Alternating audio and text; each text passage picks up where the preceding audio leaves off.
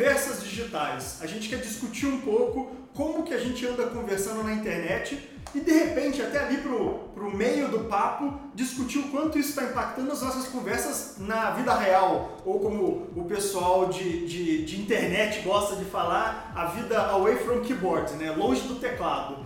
É, e além da gente da ITS aqui, a gente tem uma convidada especial da ITS, que é a Vivi. A Vivi que tem um blog Vivi Color, se apresente. Eu tenho 25 anos, eu trabalho aqui na ITS há uns 4 anos e eu tenho um blog chamado Estranhamente Menina.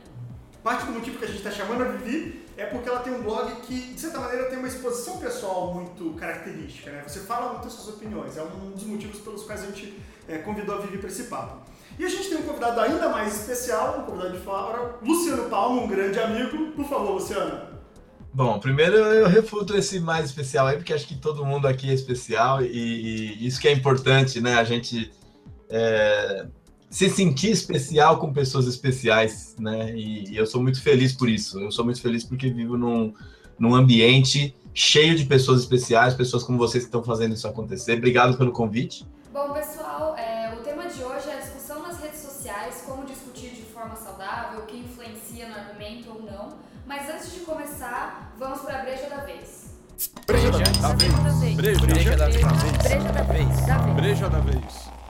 E eu escolhi dessa vez uma, uma cerveja muito interessante, de uma cervejaria aqui em São Paulo, e ele tem dois motivos para eu ter escolhido essa cerveja. É a cerveja Dogma, né? particularmente a Modern Dogma. Eu achei interessante, primeiro, o nome dela, né? muito das, das brigas que a gente tem na, na internet, nas conversas que a gente mantém nas redes sociais, tem muito a ver com os dogmas que a gente carrega, as coisas que a gente pensa e acha que está corretíssimo. Mas além disso, eu achei interessante por outro motivo. Ela é, primeiro, é uma cerveja colaborativa, então ela é feita por duas cervejarias que se juntaram, né? A cervejaria Dogma, que é daqui de São Paulo, e a cervejaria Modern Times, lá de San Diego, da Califórnia. Mas eu também descobri que a cervejaria Dogma ela é a junção de outras três cervejarias. Então ela tem muito a ver com a questão da gente se juntar para criar algo novo, reunir pessoas, reunir grupos sociais para criar algo novo, para produzir algo interessante. Então, abra sua cerveja daí, a gente vai abrir a nossa e começar esse papo. No mundo corporativo e principalmente no mundo de tecnologia, é, é muito complicado você abrir o, o que você pensa. Uhum. Né? No mundo corporativo, de uma forma geral, mas no mundo de tecnologia é particularmente complicado, né? Porque o pessoal é muito padronizado. O pessoal é muito. É, é, tem aquela coisa de compliance, né? Então você tem que estar de acordo com a norma. E, e, ser, por exemplo, como eu, um cara que assumidamente se diz de esquerda, é, não, não pega bem. Não pega bem, você não é bem visto. Isso te impede profissionalmente. Né? Eu, eu sinto que o sucesso profissional é barrado quando você abre ah, o posicionamento de, de, de político, né? Principalmente um posicionamento político de esquerda. E eu tenho muitos amigos que, alguns, mesmo sem concordarem com a minha visão política, eles falam assim: Luciano, não se expõe, isso não é bom para sua carreira. Né? Familiares, minha mãe entrou em pânico quando eu, eu manifestei apoio a, contra né, o impeachment da Dilma publicamente. É, e algumas, alguns amigos que pensam como eu, eles chegam para mim e falam assim: eu concordo com você, mas eu não abro o jogo porque senão vou me prejudicar. Então isso são confissões de dentro do mundo corporativo que eu ouço, né? E que é, para quem olha de fora me chama de burro, né? Fala assim: pô, Luciano é burro. Muita gente, eu sei que eu tenho essa visão, eu sei que, eu, que muita gente tem essa visão de mim. Que o Luciano é um cara radical, que o Luciano é um cara burro, porque ele poderia estar em posições muito melhores, mas por conta desse posicionamento político dele, ele se prejudica. Então ele é burro. É como se você fosse, no mínimo, é, você não está sendo estratégico como você deveria. Você deveria ter um, um cuidado maior ao, ao, ao para não deixar isso ser, isso transparecer quase, né? Tipo, você tem que ficar no armário. As pessoas darem margem e aceitarem o outro na diferença do outro. A gente hoje vive em caixinhas isoladas e, e, e um vive com medo do outro.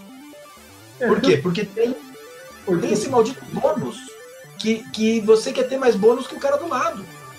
Porque não tem bônus para todo mundo. Não tem promoção para todo mundo. Então você tem que superar o cara que está do seu lado. Uhum. E aí você não abre o jogo todo com ele, você não se expõe para ele, você tem medo dele. Né? O chefe, o chefe tem medo da ideia do subordinado. Porque se numa reunião o subordinado dá uma ideia que ele não teve, ele vai falar assim, pô, esse cara tá me desmoralizando profissionalmente, ele tá passando por cima de mim, ele vai, ele vai pegar o meu cargo. Né? Tem um monte de chefe que coloca o pé na cabeça do subordinado para ele não crescer, porque senão ele vai pegar o cargo dele. Uhum. Então esse medo das pessoas faz com que elas não se abram. E não se abrindo, elas não estão prontas para ouvir o outro se abrir. Uhum. Né? Porque fica aquela coisa, todo mundo dentro do armário, que nem você falou. Acho que a expressão é exatamente essa. Fica todo mundo dentro do armário. Não, e, e, até o, o, primeiro tópico que a gente tinha selecionado, que era né, o, definir o que é uma discussão saudável.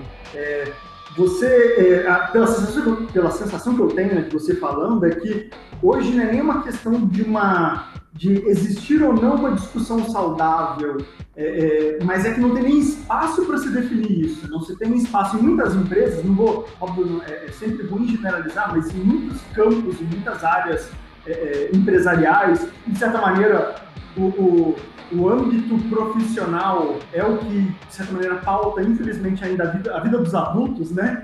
A gente dorme e trabalha, infelizmente, ainda funciona. Passa mais tempo lá, né?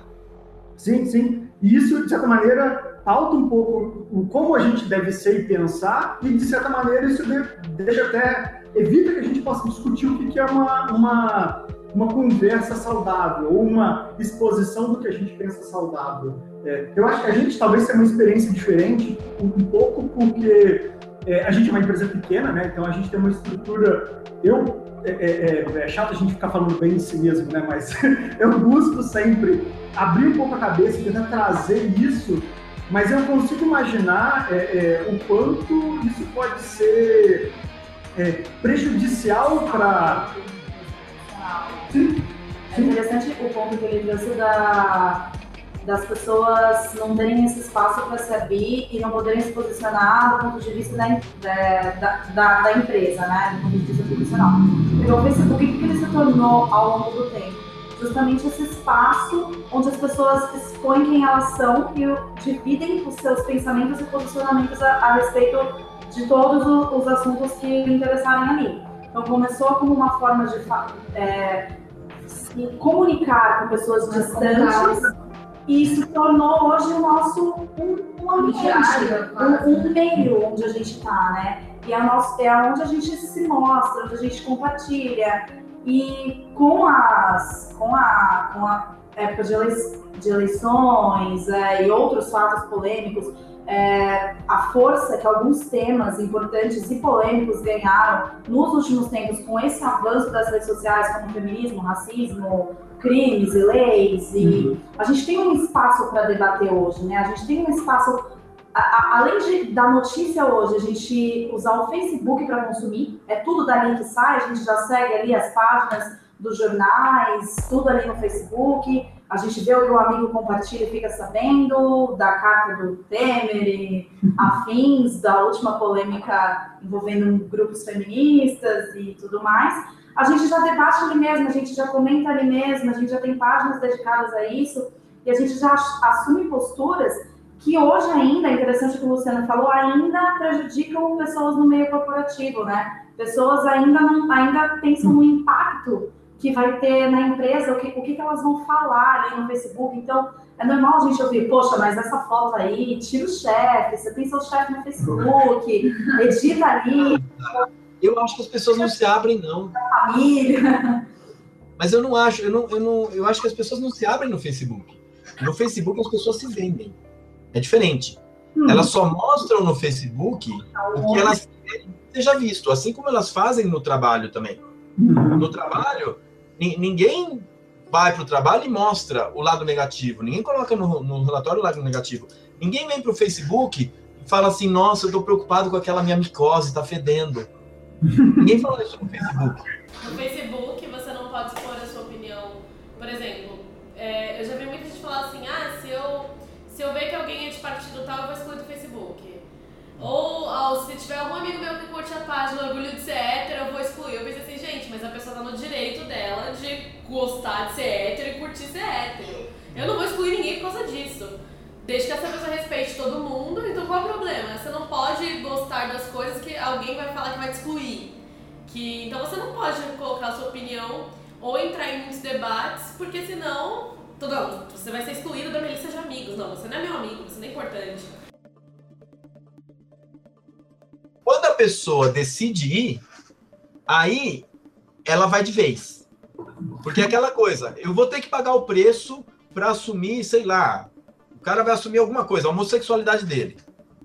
Ele não vai simplesmente assumir falando assim, ah, olha, eu sou homossexual e pronto. Ele vai fazer uma página de apoio e ele vai falar que tudo. Ele, ele vai para o outro extremo. Uhum. Entendeu? E não estou falando só, não estou falando especificamente do homossexual, é tudo. Né? Eu faço isso, eu faço isso. Quando eu assumo uma posição política, é, eu sinto tanta pressão contrária que eu comunico com essa mesma energia e com essa mesma pressão oposta. Uhum. E aí que, aí que a coisa começa a ficar ruim. É aí que entra no que você convidou para discutir, que é a questão da conversa ou não. Né? Porque a coisa começa a virar binária. Né? Uma coisa que, que as pessoas precisam começar a entender é, é que a gente vive num mundo analógico. No mundo analógico não existe ligado e desligado. No mundo analógico existe todas as variações de volume entre o sonzinho baixo e o sonzinho alto. E você pode falar muito alto, você pode falar muito baixo, e cada hora esse volume pode ser adequado e ele pode ser bom. Às vezes o volume alto é bom, às vezes o volume alto é ruim, às vezes o volume baixo é bom, às vezes o volume baixo é ruim. Então não tem, primeiro, uma regra universal que determine em que lugar que tem que estar todas as variáveis teu tom de voz, tua postura política, tua postura sexual, sua posição amorosa, seja lá o que for. Não tem. Isso é variável com o tempo. A cada momento, a cada contexto, essas variáveis vão se reposicionar. E segundo, essas variáveis não são binárias. Não é volume no máximo ou mudo. E aí, quando as pessoas vão para um ambiente polarizado, como elas sabem que o ambiente está polarizado, elas se polarizam. Então, a mulher quando ela vai defender o direito dela de mulher na rede social, ela não pode ir de uma forma tranquila, de uma forma. Não, ela precisa ir com a faca nos dentes. E precisa ir. Isso foi uma discussão que eu tive com uma feminista, a Camila Schutte, que me ensinou isso. Ela é muito mais jovem que eu, uhum. mas ela me ensinou isso. Porque eu falei assim, pô, o objetivo do movimento feminista deveria ser deixar de existir. E essa frase gerou um caos. Mas o que, que eu queria dizer com aquilo? É que o movimento, ele só existe porque a coisa está desbalanceada. Sim. Mas o objetivo do feminismo deveria ser não precisar mais existir. Né? Ou seja, se a gente chegar num ponto onde existe o respeito entre gêneros e que não precisa mais um movimento feminista, assim como se a gente tiver respeito entre raças, não vai precisar mais um movimento negro, um movimento branco, amarelo, entendeu? Só que essa essa frase, do jeito que eu coloquei, ela tá num cenário já polarizado. E aí ela achou que eu estava desqualificando o movimento feminista. Uhum. Então você está querendo dizer que a gente não precisa tal. E aí a gente começou uma, uma conversa, né? não uma, uma discussão, uma conversa, onde ela colocou o seguinte: olha, a coisa tá tão desbalanceada que a gente precisa sim ir com o ponteiro para outro lado. Então, se o ponteiro tá assim, a gente tem que jogar o ponteiro para esse lado aqui. Tá na hora que soltar o ponteiro, ele parar no meio. Né? E aí depois a Érica, lá do GBG de Curitiba, deu até nome para essa teoria que ela falou que é a teoria da vara. Se uma hum. vara está entortada, você não desentorta ela trazendo só até o meio. Você tem que passar do ponto onde você quer que ela fique, porque ela já está viciada nesse, nessa posição. Você tem que passar para quando você tirar essa pressão, ela parar no lugar correto. Então, é isso que as pessoas estão sabendo fazer, essa dosagem mas eu acho que é nisso, é uma das coisas que eu. É um, é um dos, dos pontos que eu, de certa maneira, discordo. Apesar de eu estar numa, numa posição muito privilegiada, né? Sendo homem, sendo hétero, sendo branco, então sendo. É, tendo tido faculdade, vivendo na maior cidade do país, então, apesar de ter uma posição muito privilegiada para esse tipo de discussão, é, a sensação que eu tenho, eu, eu, eu, penso muito em uma coisa que eu ouvi muito do, do, meu pai quando eu era criança, que era, e eu sempre tive uma, uma veia um pouco radical de querer combater. E ele me falava muito que é, você, você quer que as pessoas digam que você tá certo ou você quer melhorar as coisas? Então nisso eu entendo, eu consigo entender por que, que alguém que é oprimido pela sociedade em qualquer espectro, né, qualquer é, ponto de, de, de opressão, eu consigo entender por que ela acha que ela precisa gritar. E eu não me sinto estimulado ou, ou no direito de dizer que ela não pode gritar. Mas aqui cá com os meus botões, às vezes eu questiono se o grito é a maneira como você vai conseguir que as pessoas te escutem. E, e, e, muitas vezes eu já vi pessoas levantando, pô, mas você. É muito fácil você dizer que não precisa gritar, quem está apanhando não é você. E eu falo, é verdade, não sou eu que estou apanhando. Mas eu vejo pessoas gritando e eu vejo um outro grupo do outro lado gritando do lado oposto. E ninguém está avançando. Só um adendo legal, assim. Ele falou em um momento que no Facebook as pessoas mais se vendem do que se abrem e debatem e tudo mais. Isso é verdade. Porque em, vai, 70, 80% de, das discussões que a gente entrar lá nos comentários e acompanhar no Facebook, a gente vê mais as pessoas gritando para ter razão, para tentar dizer quem está certo, do que realmente interessadas em discutir o tema de forma inteligente.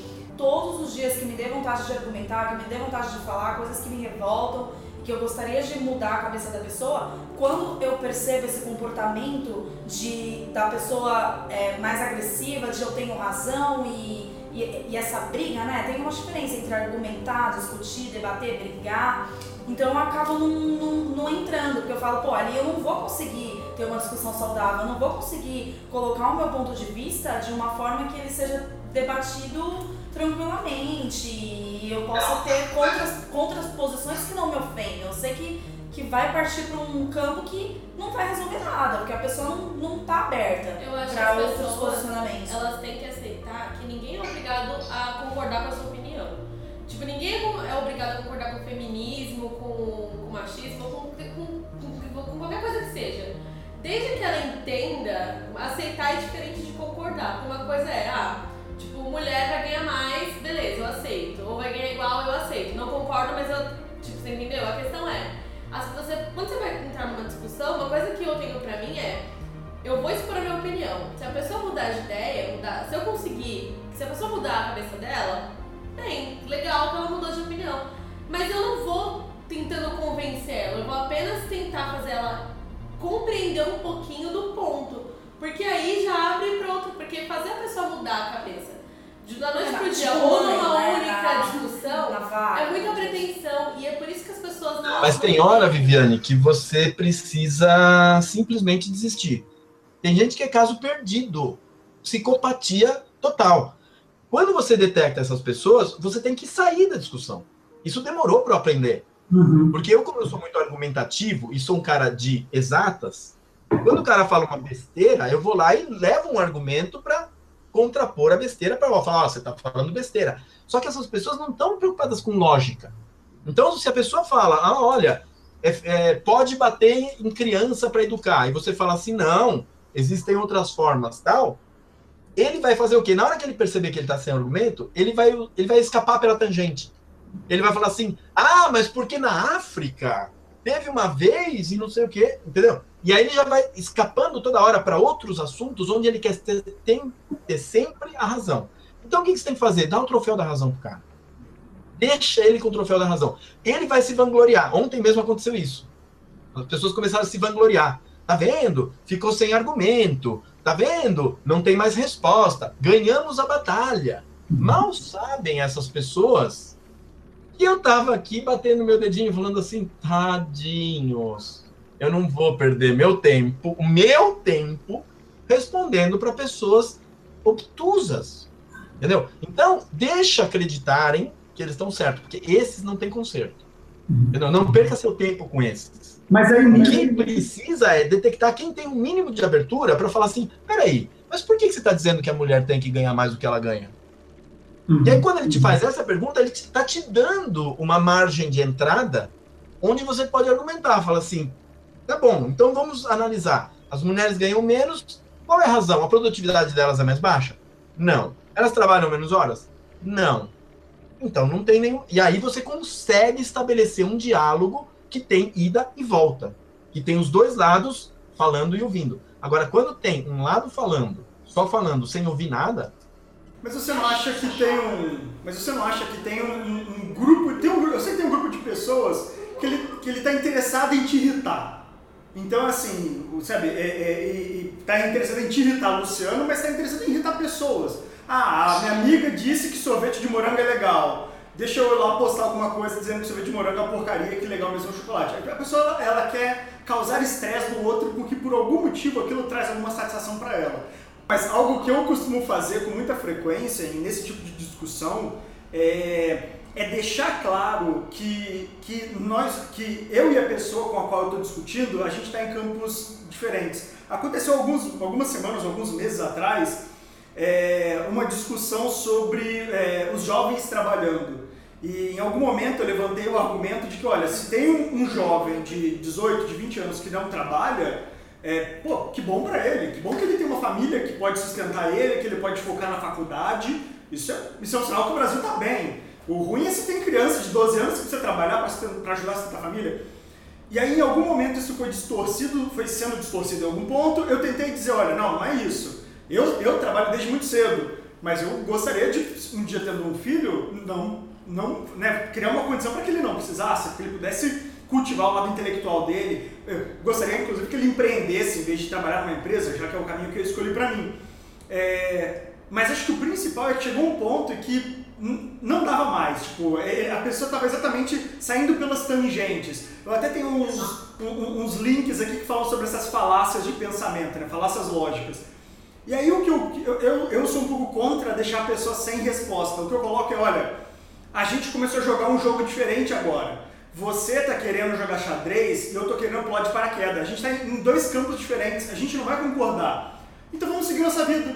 Você segue feliz do teu lado, eu sigo do meu. Os motoboys, em sua maioria, dirigem direito. Olha que frase difícil, né, de, de absorver. Em sua maioria, os motoboys dirigem direito. Só que o que acontece? Quando passa aquele que quebra o seu espelho, você generaliza para todos e todo motoboy passa a ser filha da puta. Entendeu? E, e não é justo isso. Mas por quê? Porque você só viu. Você não viu aqueles 18 que passaram sem quebrar o seu espelho. Você não olhou para ele. Mas aquele que quebrou, você viu.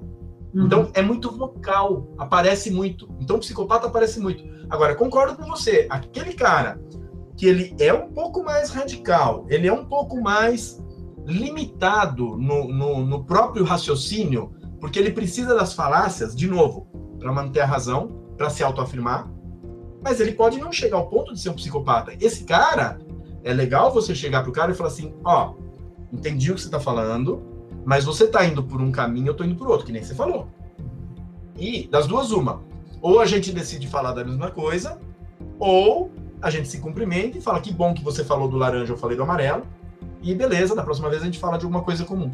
É, eu, acho, eu acho importante seguir no meio desse caminho, porque como você falou, é, isso- esse exemplo do motoboy é bom, porque na verdade ele, é externalizado para tudo, né? As meninas estão falando, tipo, uma, a feminista é a feminazi, o muçulmano nos Estados Unidos e na Europa está muito forte, né? O muçulmano ele é o terrorista. O, é, é tudo por extremos muito grandes. Isso vale o cara de direita, né? O cara que é, é liberal, ele é coxinha e que vota no Aécio e que não liga do Aécio se ter caso de corrupção. Então, tipo, é, é, existe um, um- um campo de você estabelecer logo quais são os conflitos e qual é o teu inimigo, né? Qual que é o cara que tá no lado oposto do, do espectro e é esse cara que eu odeio.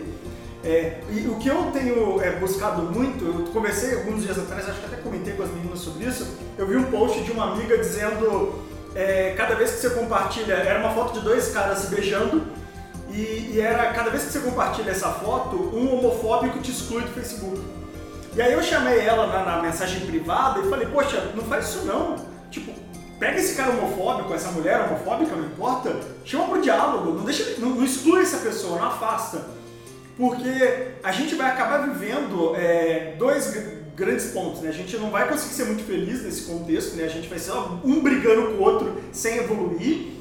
E a gente vai criar umas festas de família muito constrangedoras, com, com pessoas que pensam totalmente diferente da gente. Mais ainda. E uma Mais coisa, ainda. uma coisa que eu acho que eu acho que entra bastante, assim, é, a gente falou da, da pessoa que tem a cabeça muito fechada, né? Aí não dá pra discutir muito com a pessoa, porque ela realmente não vai aceitar a sua opinião, não importa o que você diga. Mas eu acho que uma coisa que eu percebo muito, principalmente a gente que trabalha com redes sociais, é a falta de interpretação de texto das pessoas.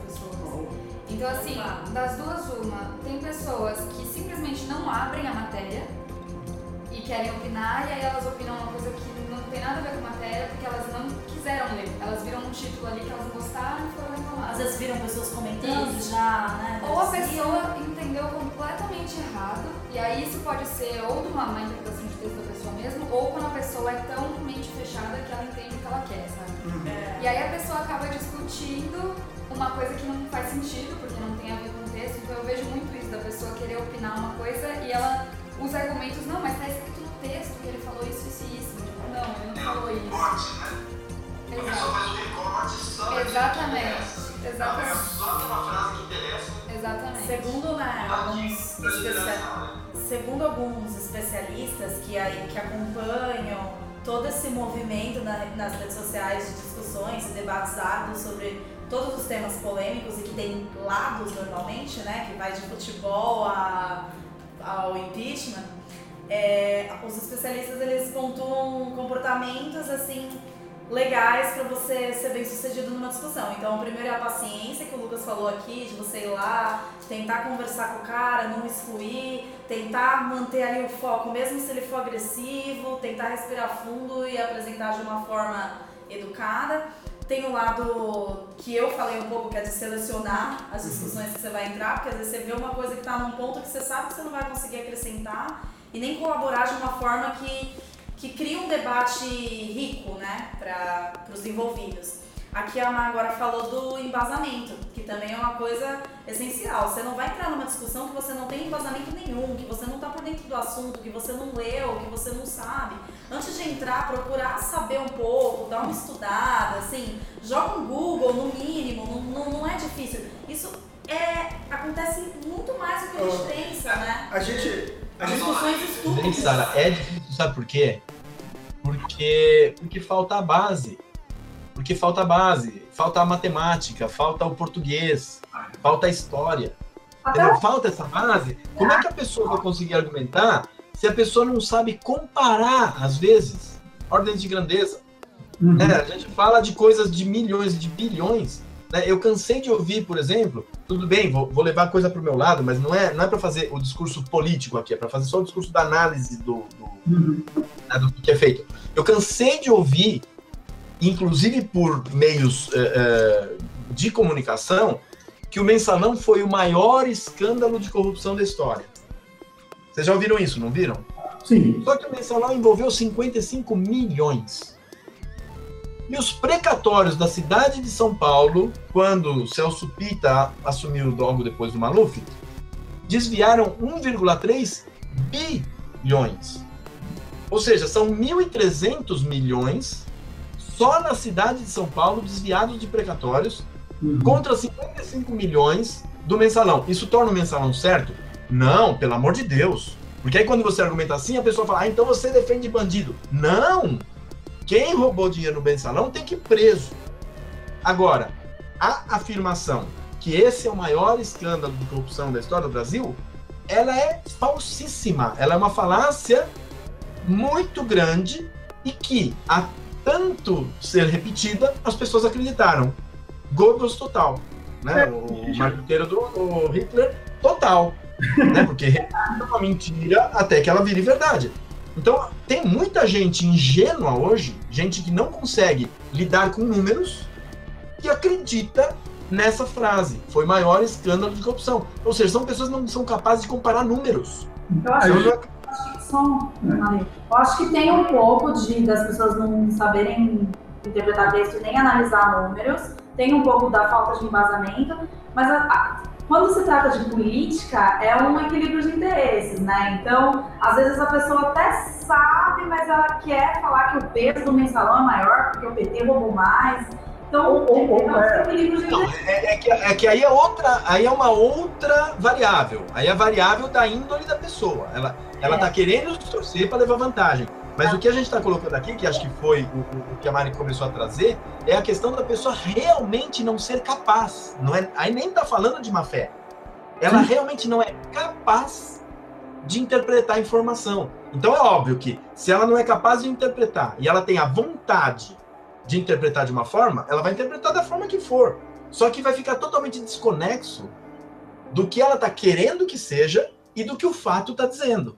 Sim. E aí que a coisa fica uma coisa sem sentido, uma coisa sem, sem pé nem cabeça, não dá nem para argumentar, porque é a mesma coisa que quando a discussão chega naquele ponto que você fala assim, ah, mas uh, eu sou bonito, não, você não é, não, eu sou, não é, sou, não é, não, mas eu acho que sim, não, mas por que é? é fica aquela coisa sem critério, tá bom, você pode falar o que você quiser e eu posso falar o que eu quiser, porque perdeu já a argumentação. É, uma das coisas que a gente estava discutindo, acho que na semana passada, é, a gente estava vendo uma pesquisa que dizia que é, quão, quão mais a pessoa é, é ignorante no assunto, né, quão mais ela não tem conhecimento sobre um assunto, maior é a chance dela achar que ela sabe muito sobre aquele assunto. Tem, então, tem um nome, né? Tem, um nome essa teoria. Não, é, tem, um cara escreveu essa teoria, que o ignorante ele tende a se colocar como especialista do assunto muito mais do que a pessoa que conhece. Eu, eu, se você quiser, eu até pesquiso depois pra gente colocar isso lá numa legenda da vida. Uhum. Mas o Ricardo Banff, que é um cara que é muito teórico nesse aspecto, ele sempre coloca essa. Não sei se é uma síndrome ou o que, que é, mas isso é isso é teo, isso que está falando não é uma percepção, isso é teoria, isso é fato. Existe a teoria. Isso combina um pouco, a gente estava é, é, lendo um texto é, que é uma teoria da comissária de bordo. E, e era um texto que a gente leu na, na Mashable que falava de é, uma comissária dando a teoria dela de por que as pessoas são tão estúpidas dentro de um avião. E, e a gente achou muito interessante que tinha várias ramificações. Né? Tem uma ramificação que é você está no meio de desconhecidos, é, que, não te, que, que podem te julgar, mas você não liga para aquilo, porque são desconhecidos. Não é como se você estivesse com a tua família, ou com um amigo, namorado, chefe, ou você vai sair dali e você nunca mais vai ver essa pessoa. A probabilidade de você ver essa pessoa de novo é muito baixa. Porque é meio internet, né? No trânsito, você dá fechada no cara porque você não conhece o cara. Exato. Às vezes os caras depois sobem no mesmo elevador e trabalham juntos. Exato, exato. Se soubesse que era o colega, não teria feito, né? Não, e ela falava, poxa, olha, é, antigamente você virava para a pessoa e falava, olha, você pode deixar o seu assento na vertical que a gente vai decolar? A pessoa, ok, desculpa, e colocava. Hoje a pessoa questiona, mas por quê? Por que eu tenho que colocar? Meu amigo, é a regra da aviação. Se você quiser questionar isso no e-mail, para o board de segurança da aviação, faça.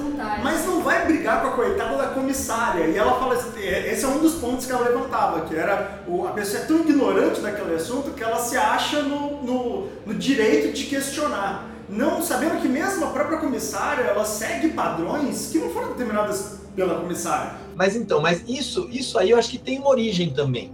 Isso tem uma origem social e é uma origem construída e é uma origem que nós passamos para os nossos filhos sem perceber que é a questão da construção do ego. A questão da, da, da centralização do mundo em torno do umbigo do indivíduo. Então, hoje, meu, tem coaching para criança de dois anos, para criança ser líder. Hoje é bonito o quê? Ser líder. Né? As pessoas querem todas ser líder. Não dá para todo mundo ser líder, me desculpa. Não dá para todo mundo ser empreendedor, me desculpa. Não dá. As pessoas têm que aprender a serem felizes, a, a, aceitar a felicidade, mesmo sem ser líder, porque nem todo mundo precisa ser líder, nem todo mundo quer ser líder. Mas você não pode falar isso numa empresa, você não pode falar isso na sociedade. Se você falar assim, não, eu não quero ser líder, é um acomodado, não quer nada com vagabundo, né? Mas não, você não precisa ser líder, cara. Só que as crianças são educadas que elas têm que ser líderes, elas têm que ser o número um, tem que ser o primeiro da classe, tem que ser o número um. E aí elas vão com essa competitividade adiante e aí elas começam a achar que elas são o centro do universo, porque os pais fizeram isso. Porque os pais também se acham o centro do universo. Eles merecem a promoção, o cara do lado não. Então tá todo mundo se achando o centro do universo, e por se achar o centro do universo, acontece isso aí. Como regra, regra para cima de mim, sabe com quem eu tô falando, entendeu? Mas eu acho que tem um, um elemento extra nisso, e, e, aí é onde até eu, eu, comentei ali na introdução, que é da o quanto o, o que a gente está praticando no digital está passando para fora disso, é que as pessoas estão tão acostumadas, né? Pensa o seguinte, a gente tem um, um, é, um adulto, vamos, vamos chamar dessa maneira, hoje ele tem uma divisão de atenção dele entre as relações cara a cara e as relações digitais que está ficando cada vez mais desbalanceado. E eu não vou ser o cara que vai criticar as relações digitais. Eu acho que hoje eu tenho contato com amigos meus de infância que eu não tinha 10 anos atrás. Eu acho isso genial. Tipo, eu consigo falar com eles, conversar, ouvir o que eles estão passando. Eu acho isso ótimo.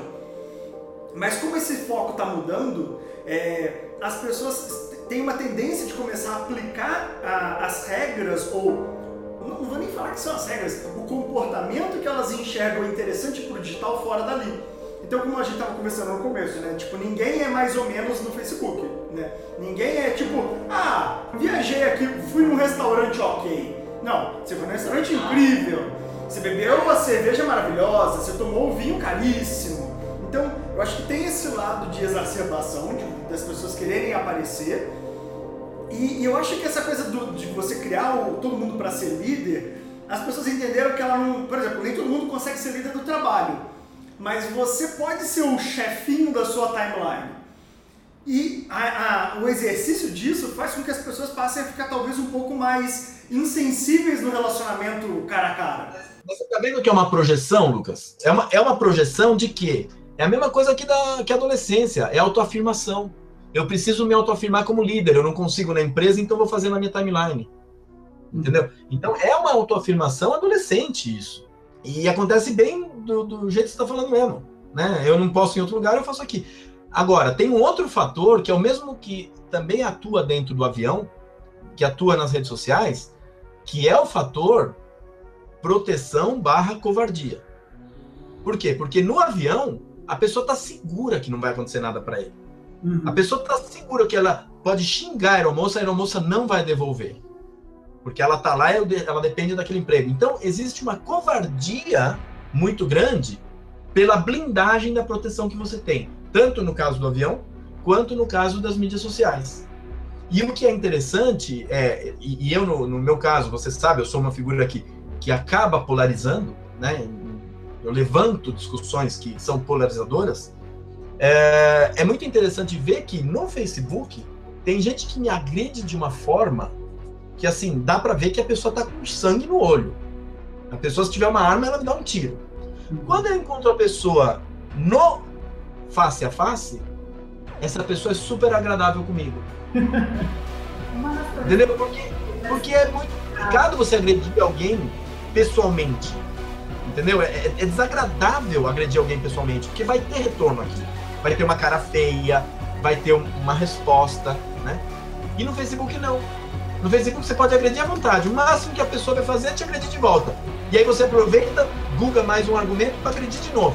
E aí fica aquela batalha de agressões que um vai sempre se sentir o vitorioso, né? E o outro lado, vai... os dois lados declarando vitória. Os dois mortos e declarando vitória, entendeu? Então essa essa essa parte de covardia também está presente nessa nesse comportamento.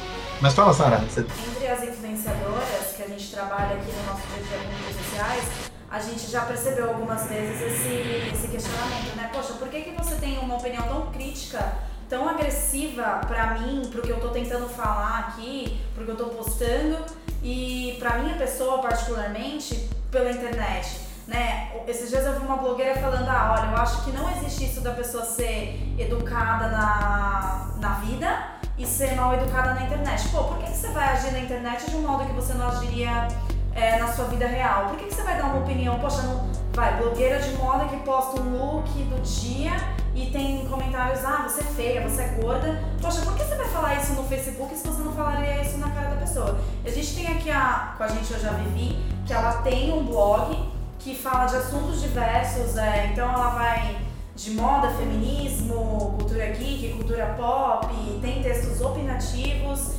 e ela recebe, né? Ela lida frequentemente, como ela assume essa opinião de, de influenciadora na internet, ela lida frequentemente com esses, com esses comportamentos, assim, com essas reações das pessoas. Aí queria que você falasse um pouco como é, quais assuntos você acha que tem mais. Como Causou você lida, como você lida com isso, que tipo de resposta você recebe. Uma coisa que eu aprendi trabalhando aqui antes de um blog é não levar nada pro pessoal. E antes de fazer um comentário no Facebook que for. Pode ser, sendo político ou não, sendo uma pessoa tá falando do dia dela, e eu vou lá comentar, nossa, que bosta, ou não sei o que, é me colocar no lugar de outra pessoa. Porque eu já recebi comentários de amigos mesmos falando besteira, tipo, pra me trollar, e eu pensei assim, cara, por que você tá comentando isso? Você tá sendo maldo, malvado comigo? Tipo, a troco de nada, você não sabe como foi meu dia. Então, uma coisa que eu aprendi é não levar pro pessoal quando alguém faz um comentário, porque a opinião dela não quer dizer que ela, ela, ela pode ter alguma coisa contra o assunto, não necessariamente ela tem algo contra mim. Já começa aí. E a não escolher minhas batalhas. Um, quando eu coloquei um colaborador no blog, um rapaz, que eu inclusive, o primeiro texto que ele fez, eu recebi um comentário de um anônimo no blog falando assim, eu não sei por que esse texto tá aqui.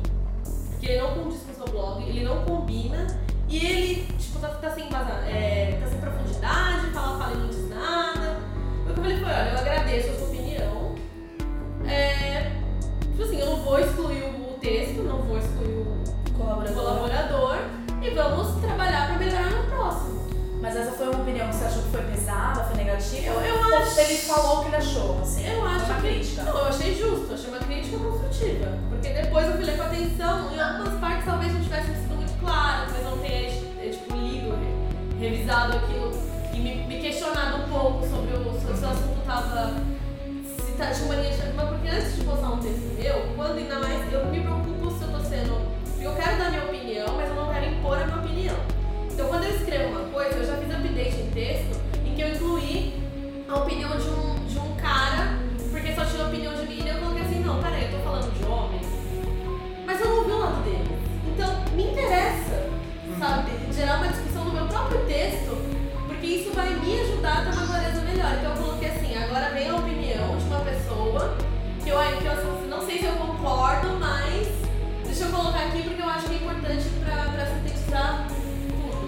Você essas são abre duas. discussões, né? Não, mas acho que essas são duas, duas coisas que são interessantes de se fazer quando você está exposto a abrir sua opinião, que é, primeiro, não levar pro pessoal, não se atingir com isso, e segundo, tirar alguma coisa de útil de um comentário destrutivo, que, que eu acho que são preciosíssimos, são ensinamentos que fazem muito sentido no dia a dia, mas eu diria que também tem um lado que é um pouco injusto, né? Porque você acaba, você se blinda, né? Não, não, tudo bem, eu vou ser forte, eu não vou levar isso pro pessoal. Não, tudo bem, esse cara mandou eu a, me mandou a merda, mas ele ali naquele ponto ele tinha uma crítica que eu acho que faz sentido. É ótimo que você tenha a grandeza de espírito de fazer isso, mas é uma porcaria que você seja obrigado a fazer isso, quando na verdade não deveria ter a, né, tipo, a ofensa gratuita, não deveria ter a crítica mal embasada. Você, você sabe como eu acho que, como eu acho que dá para lidar com isso de uma forma equilibrada?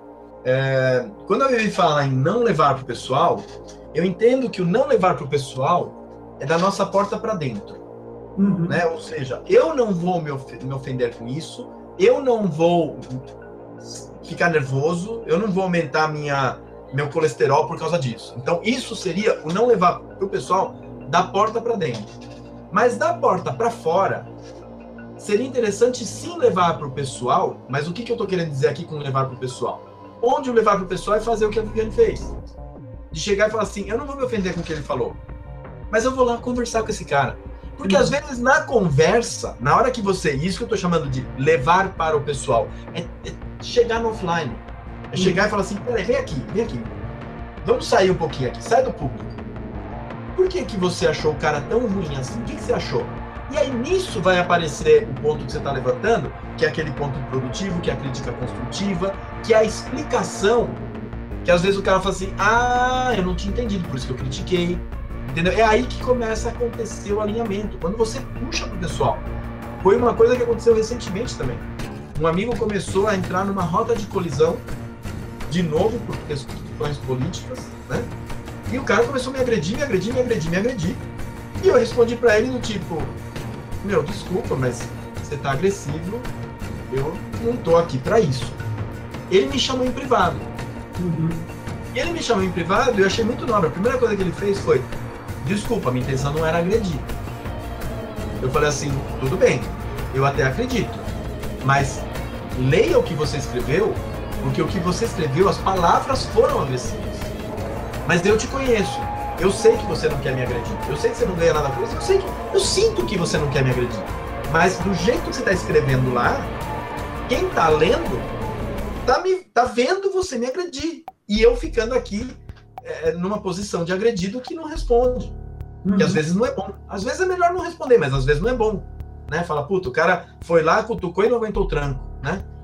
Então, aí ele começou a conversar, não, mas espera aí. Começamos a conversar offline, levando, de novo, pro pessoal. E, meu, acabamos com um abraço virtual, entendeu? Uhum. Tipo, meu, desculpa, beleza, não, não, tudo bem, não tem problema, tal. Quer que eu apague o comentário? Eu falei, meu, por mim pode deixar, mas se quiser apagar, não acho ruim também. Se apagar o seu, eu apago os meus. Uma boa, entendeu? Então, às vezes, sim, precisa levar pro pessoal, porque a pessoa, quando ela percebe que ela tá lidando com um ser humano, que tem sensações envolvidas, e mais do que isso, que é um ser humano que está preocupado com as sensações que ele está tendo, ele baixa as armas. É muito legal isso que você falou do modo que ele estava escrevendo, porque uma das coisas que a gente até colocou na nossa pauta, é, uma das questões que a gente queria levantar é se o modo de escrever, e isso inclui o vocabulário, a pontuação e tudo mais, influencia na credibilidade do argumento. Uma das dicas que eu li de especialistas de como discutir de forma saudável nas redes sociais era justamente, ah, evita o caps lock, porque parece que você está gritando virtualmente. Então, assim, às vezes, isso do, do, do de a comunicação escrita tem dessas, né? De às vezes você passar uma certa frieza que na realidade não é aquilo, ou uma certa agressividade.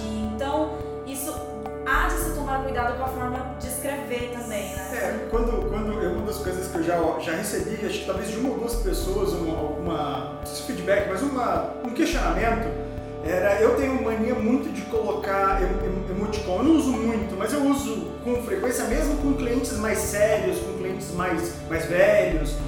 E alguma vez alguém já veio me questionar, poxa, mas você não acha. tudo bem que você é de internet, mas não, faz, não é muito legal, né? Você falar com um senhor de 60 anos e botar um emoticonzinho de um sorriso. E o que eu sempre questiono é que a, a, a escrita, né, a comunicação escrita é, meio, é meio limitada. E muitas vezes você coloca assim, do tipo, sei lá, Lucas, é, vamos emendar o feriado? Aí você responde, não.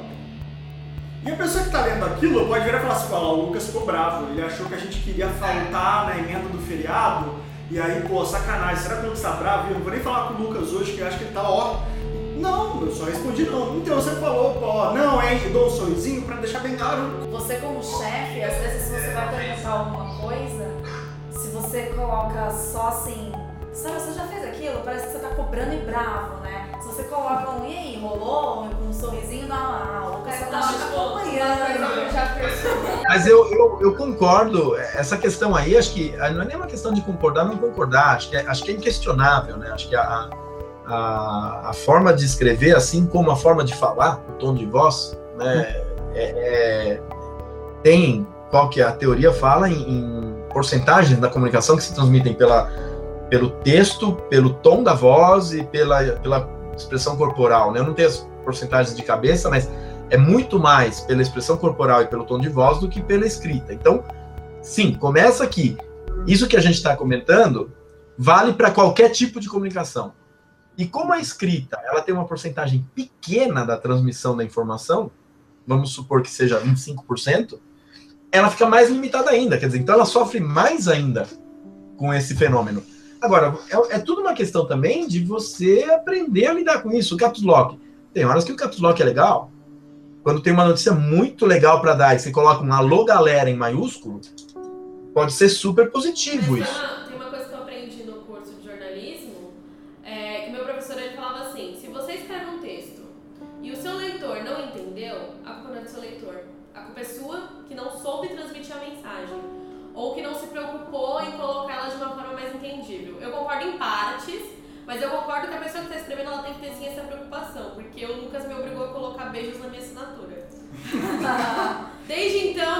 Tem beijos. A, a, aqui não é uma democracia, Luciana. Eu ia falar exatamente disso, de ponto, ponto final. Eu sempre tive o hábito de escrever certo na internet, mesmo na época de Orkut, essas coisas. Eu sempre escrevi certo, no MSN eu escrevia certo. Eu faço um pouco Sempre escrevi certo. E eu, até muito tempo atrás, assim, eu usava ponto final. Eu terminava uma frase, eu colocava um ponto final. E aí, quando eu conversava com as pessoas, sei lá, no WhatsApp ou por mensagem, né? E eu falava alguma coisa e colocava um ponto final, a pessoa me perguntava, você tá bravo comigo?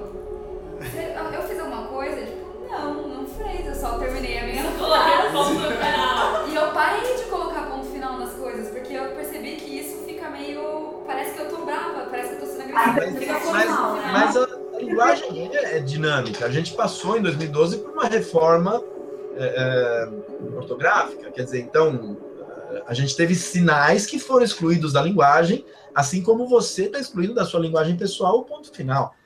Eu acho que isso é uma adaptação madura. Não, não- não vejo um erro nisso. Não vejo que, ah, tá tendo uma opressão contra o meu português correto. Não, você está se adaptando. Não, foi mais uma escolha mesmo pra não causar essa impressão nas pessoas. Não é que final vai mudar o quê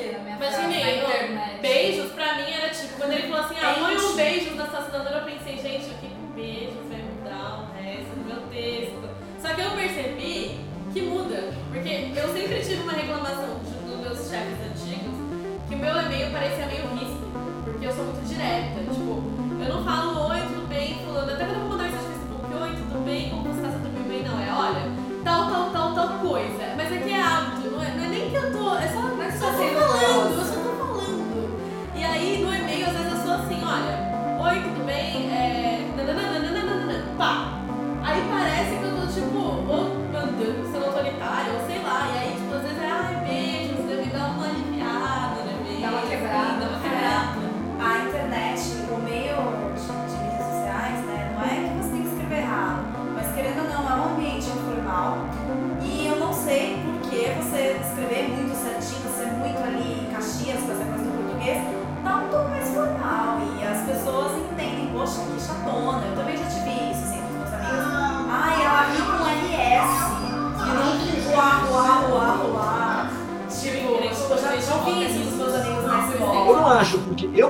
escrever certo, mas eu não acho a minha comunicação formal.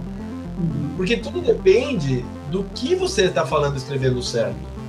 Entendeu? Porque se você chega e escreve tudo corretamente, até- inclusive o você por extenso, né, em vez do VC, você colocar o você, mas você escreve isso de uma forma descontraída, né? Você você não precisa necessariamente adotar as gírias e as abreviações da internet para ser informal, para ser descolado, para ser agradável.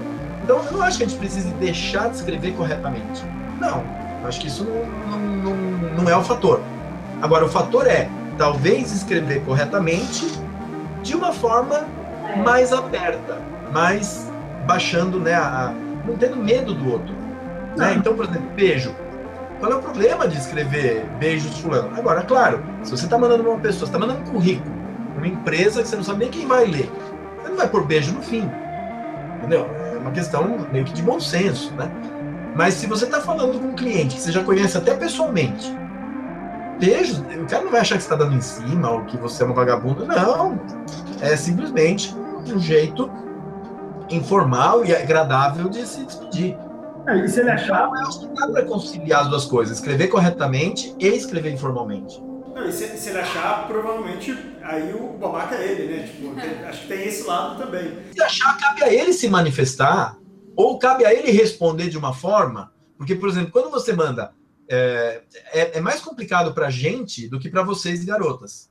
Porque vocês podem mandar beijo pra todo mundo e ninguém vai reclamar. A gente não. A gente, quando manda, põe um beijo pra uma mulher, é mais agressivo. né? Não é que é agressivo, mas é mais intrusivo. Né? Pode ser mais interpretado de uma forma errada. Então, eu, quando eu vou responder e coloco no fim a saudação, eu sempre olho a saudação da pessoa antes. Então, se a saudação da pessoa antes for saudações ou atenciosamente, eu não ponho beijo.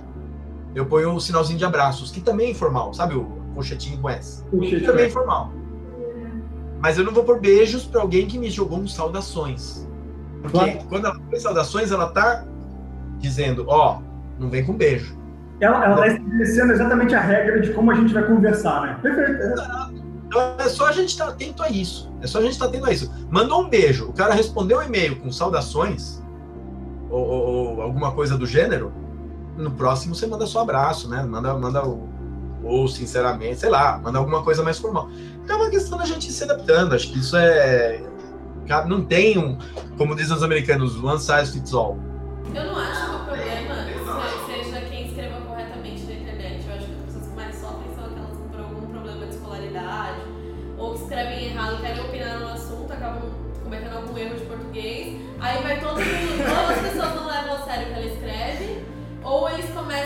zoar e a É. xingar a pessoa, tipo, a humilhar ela por causa da condição escolar dela. Eu ia falar, eu ia falar exatamente isso. Talvez o- um grande motivo para se inscrever certo na internet é evitar a falácia da pessoa não prestar atenção no seu argumento e prestar E atenção na sua escrita. É tipo, olha, porque parará, parará, parará, e o problema é que essa situação econômica, alguém fala, você escreveu Você problema. perde a É credibilidade. problema, não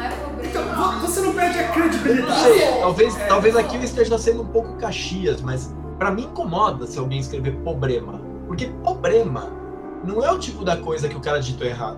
Entendeu? Problema é um indicativo que o cara não prestou atenção na aula. Porque não é que ele não foi pra escola também.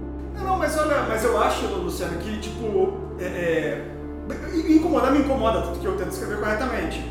Mas eu me esforço muito para não levar isso em conta. Então a pessoa pode estar usando o argumento mais correto do mundo, mas ela escreveu É. problema, putz, O erro de português, ele tira a atenção do seu é, argumento. eu, acho. eu, eu não gosto nem de novo mencionar. depende do contexto. De novo depende do contexto. Por exemplo, eu criei uma página que chama Amantes do Passat Pointer. Hum. Tá? Passat Pointer é um carro antigo, dos anos 80, 70, 80. E o cara que gosta desse carro é um cara muito ligado em mecânica, ligado em coisa velha. Provavelmente é um cara tiozinho que nem eu. E tem muita gente muito simples nessa, nesse grupo.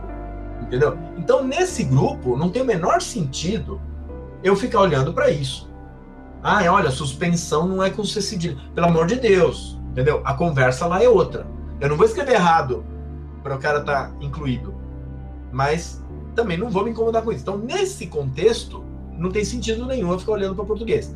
Agora, num contexto profissional, né, numa comunicação que é profissional, se eu estou falando com alguém, é, faz, faz sim diferença. Eu acho que isso aí a gente tem que tomar muito cuidado, né, porque faz diferença. E aí você fala assim, ah, mas peraí, mas eu não posso ter esse filtro. Depende. Porque se esse cara vai ser um parceiro seu, vai te representar, vai escrever em seu nome, De- não, definitivamente. Não, de- isso definitivamente. É, eu acho que a minha questão é muito mais. É, é muito mais com relação à, à validade do argumento numa discussão que rola na internet, porque eu percebo que isso é um ponto polarizador, sabe? Tipo. Ah, entendi, entendi. Não, aí é ignorância. Aí é ignorância. Aí, aí você está sendo covarde de, ao invés de você criticar a pessoa pela ideia dela, criticar pelo ponto fraco dela. Aí acho que é covardia. Aí é, é quase que um racismo. Queria só voltar num ponto, Lucas, que você falou lá atrás que eu até anotei aqui. Você usou o termo privilegiado. Né? Você falou que você é privilegiado porque você é branco, homem, hétero, e uma boa condição financeira, uma boa condição social e, e- e educacional. Privilegiado por nada disso do que você falou. Eu acho que o maior privilégio que eu vi nessa sua fala é o fato de você ter o olhar para o outro. É quando você diz, eu entendo o grito de quem tem menos. Eu entendo o grito de quem é excluído. Isso é um privilégio, porque eu vivo num ambiente muito parecido com o seu. De brancos, boa condição social, econômica e educacional, é, que moram na Zona Sul, etc, blá, blá, blá, blá, blá, né? E o que eu vejo é que é muita, tem muita, muita, muita gente que não consegue ouvir esse grito do excluído, que não consegue entender que a doméstica ter os direitos trabalhistas é tão justo quanto ele ter o 13 terceiro, porque ele quer ter o 13 terceiro, mas por que ele não quer pagar para a moça? Entendeu? Ele, ele, ele vai receber o 13 terceiro, ele pode pagar para a moça o 13 terceiro dela.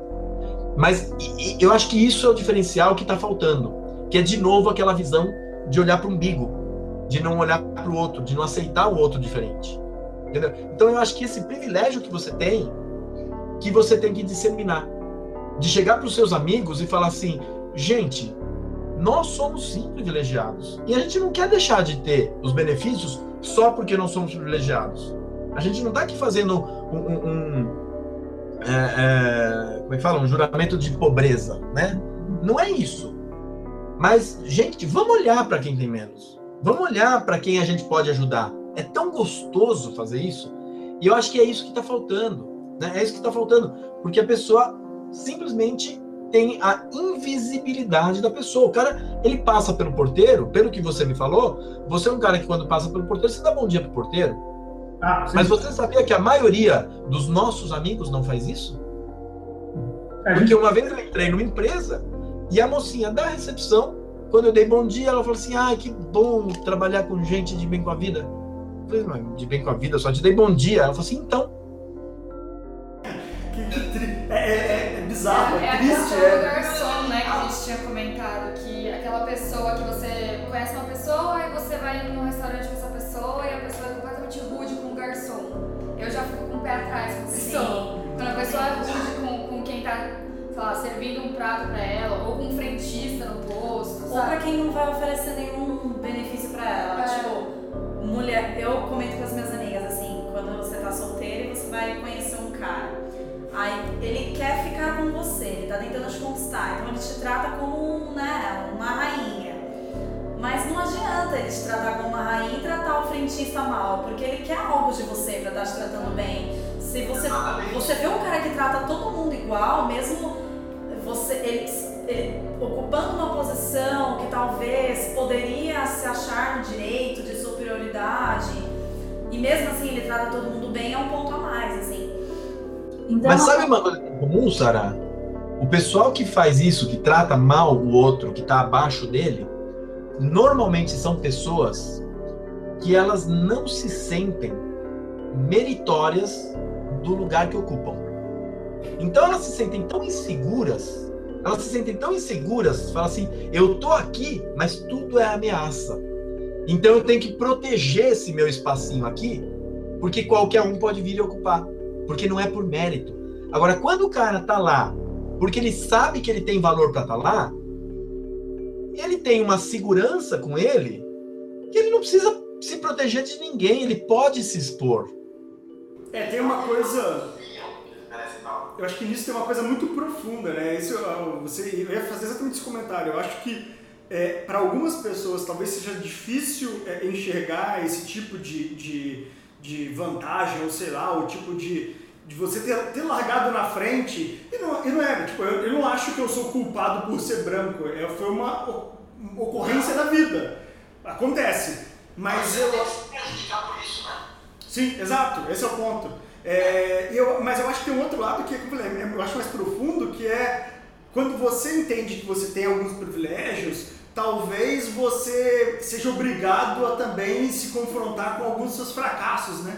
Então, tipo, uma coisa é você ser o coitadinho da vida. Agora, se você falar, não, peraí, eu tive tanto privilégio e ainda assim eu não sou o presidente da Nestlé, o presidente da grande empresa, então você precisa se confrontar com as suas falhas. Agora, tem um, um outro ponto também, que eu não queria também fechar sem, sem comentar, que foi muito bacana que você levantou, o lance de se o excluído, né, se o, se o que está menos privilegiado, se o caminho dele é o grito, né? Lembra que você comentou isso? Sim, sim. Se o caminho dele é o grito, né? Se ele tem que gritar, se não tem outra forma. E isso me fez pensar numa discussão que eu tive com meu filho recentemente, onde foi aquela discussão que eu falei para ele, mas eu estava falando para mim também, né? Que era o seguinte, meu filho, num determinado momento, ele, ele encasquetou, adolescente, 16 anos, encasquetou e a gente foi por uma linha, ele não dava o braço a torcer, e eu falei assim, filho, essa postura de não dar o braço a torcer é perigosa. Né? Essa questão de você ir até a morte por um argumento não é boa para você, vai ser prejudicial para você na sua vida. E ele falou assim, mas naquilo que eu acredito, eu morreria por aquilo que eu acredito. Eu falei assim, filho, muito bonito isso que você está falando. Porque demonstra que você é uma pessoa de muita coragem, de muita convicção, convicção dos seus valores.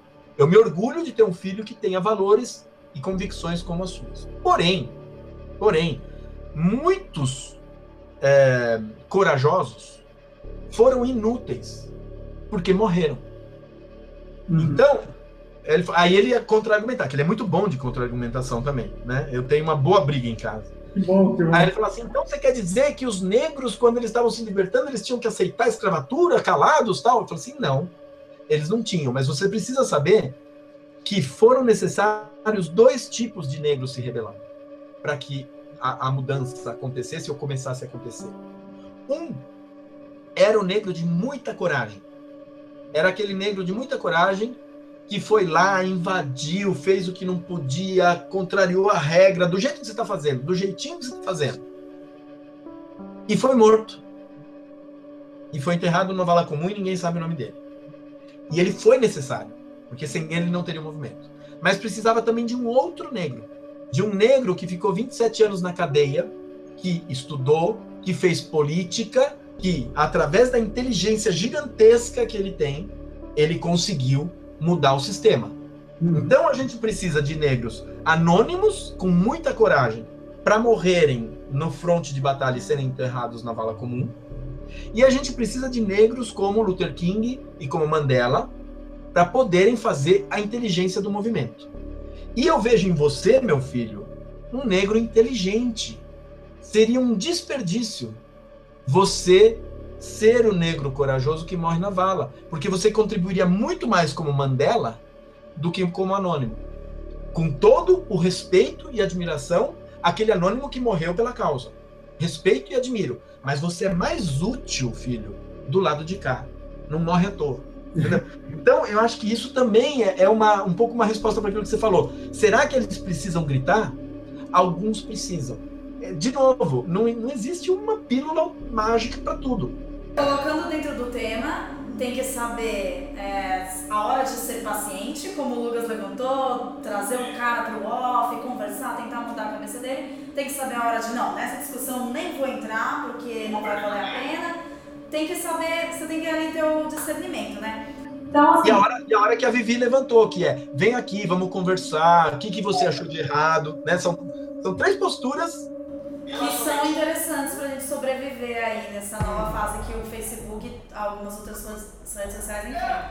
Então, antes da gente encerrar esse papo bacana, que foi para vários, vários caminhos legais, assim.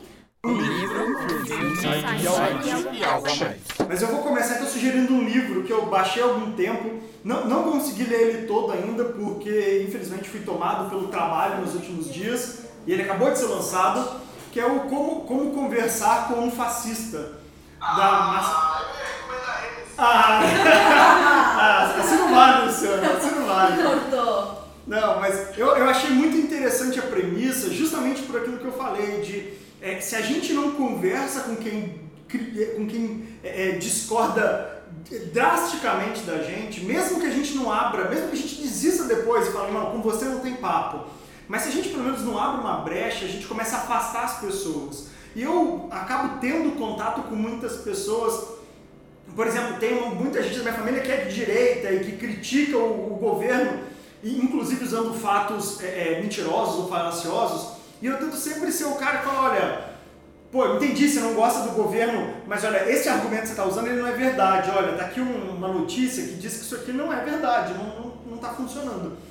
Então, quando eu vi esse lançamento, eu falei, pô, eu preciso ler isso, eu preciso entender se eu estou fazendo da maneira certa. É, mas acho que o principal, eu quero ler o livro por, por completo, só comecei a ler, para poder indicar ele para mais pessoas. Porque o que eu estou vendo é ou pessoas é, é, dando facada no outro por aí nas redes sociais, ou pessoas desistindo da briga.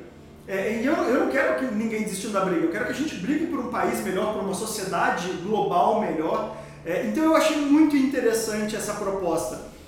Entendo que ela tem um viés de esquerda, né, quando você fala de como conversar com um fascista, mas quando eu comprei ele, na minha cabeça sempre foi como conversar com alguém que pensa totalmente o oposto do que você pensa, ou um pouco o oposto. Eu pensei em indicar um filme que se chama Her, acho que todo mundo já ouviu falar, aqui, aqui no Brasil acho que se chama Ela. Ela. É um filme americano de comédia dramática, que tem uns alívios cômicos assim, onde o personagem principal se apaixona pelo sistema operacional, como se alguém se apaixonasse pela Siri. Uhum. E mesmo sendo uma comédia, assim, meio misturada com ficção científica, misturada com drama, eu acho interessante porque os relacionamentos dentro da internet às vezes acabam sendo meio platônicos.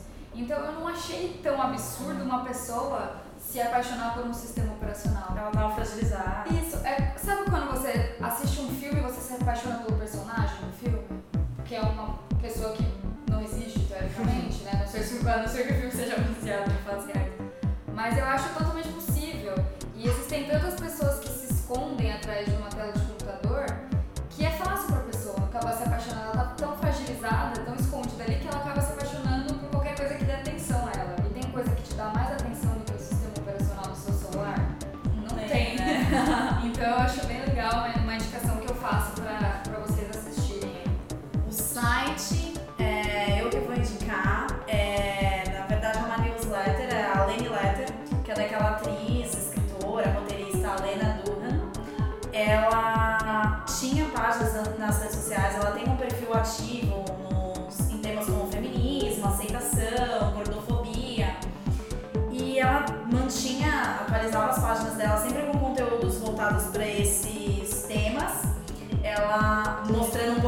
trabalho que ela faz nisso e ela recebia muitos comentários não só de pessoas que apoiavam o trabalho dela, que gostavam, mas de, de ou de que criticavam construtivamente, mas daquela galera hater. Ela percebia que nas redes sociais tinha muito mais a galera que ia lá só pra irritar, pra criticar, pra zoar com o outro. Então, tentando fugir um pouco dessa curva aí das redes sociais, ela criou uma newsletter própria, onde ela publica ali tudo que ela faz dentro desses temas, todos os trabalhos dela, os posicionamentos, for opinativo. E assina quem quer, assina quem gosta, assina quem está interessado em acompanhar. E eu achei bem interessante essa, essa iniciativa dela. E ela até explicou que foi por isso que ela criou uma newsletter. Porque perguntaram, poxa, por que newsletter? Por que não um blog? Por que não uma página no Facebook? Ela falou, não, a newsletter assina quem quer, quem está interessado, quem vai contribuir, não quem vai. O cara que quer só encher o saco não vai ficar lá seguindo. É, tem um livro que eu acho bastante interessante que chama Alone Together. Ele fala dessa questão de que com as, a comunicação digital, com, com a internet, com tudo que a gente está vivendo hoje em termos de tecnologia, as pessoas estão é, sozinhas, mas conectadas. Né? Elas estão conectadas, porém o sentimento de solidão, de vazio, é maior eh, do que se elas tivessem, não tivessem tão conectadas, né? Então tem algumas eh, até trocadilhos, né? Que a internet faz você ficar longe de quem está perto e perto de quem está longe, né? Então esse livro fala muito disso e ele fala também de romance entre eh, humanos, não só romance, mas de relacionamentos afetivos entre humanos e robôs. É, porque ela diz, por exemplo, pessoas com Alzheimer. Pessoas com Alzheimer já não sabem mais quem está cuidando delas. E para a família é um desgaste emocional enorme cuidar dessas pessoas. Se você tem um robô, será que a pessoa com Alzheimer está perdendo alguma coisa ao ser tratada por um robô, né? Ao ter a, a fralda geriátrica, geriátrica trocada por um robô por um humano? Existe esse la, laço de afeto entre a família e a pessoa com Alzheimer, né? Então, ela, ela levanta questões como essa, levanta questões muito, ela faz uma experiência muito interessante com aquele bonequinho que fala, né? Que ela fala que você consegue segurar uma boneca Barbie de ponta cabeça o tempo que for, mas você não consegue ficar muito tempo com aquele bonequinho que fala, estou com medo. E ele fala com uma voz de criança. E as pessoas ela sabe que é um brinquedo, mas elas desviram. Quer dizer, então existe uma emoção no robô. Então existe uma mistura no nosso cérebro hoje de onde está a emoção, na máquina ou no ser humano, né? Então isso seria um livro bastante interessante também. Não sei se tem em português. Luciano, eu agradeço muito o papo, foi muito legal, muito enriquecedor. Acho que para quem escutar também vai ser um balizador interessante e opiniões interessantes. Obrigado muito, espero que você tenha gostado também. Nossa, eu curti demais, agradeço muito o convite, estou à disposição, assim, fiquei lisonjeado com o convite e vou passar a ouvir agora, porque parece que essa brincadeira é muito legal. Só faltou a cerveja agora. Pô, a gente, a gente manda pelo correio. Você é mais privilegiado que eu. A, gente- manda pelo correio, não tem problema. Não, não precisa. A gente se encontra um dia e toma isso junto. Cerveja não tem gosto sem amigos. Fechado, abração, cara, muito obrigado. Então, menina, beijo, meninas, né? Senão vão falar que eu sou formal.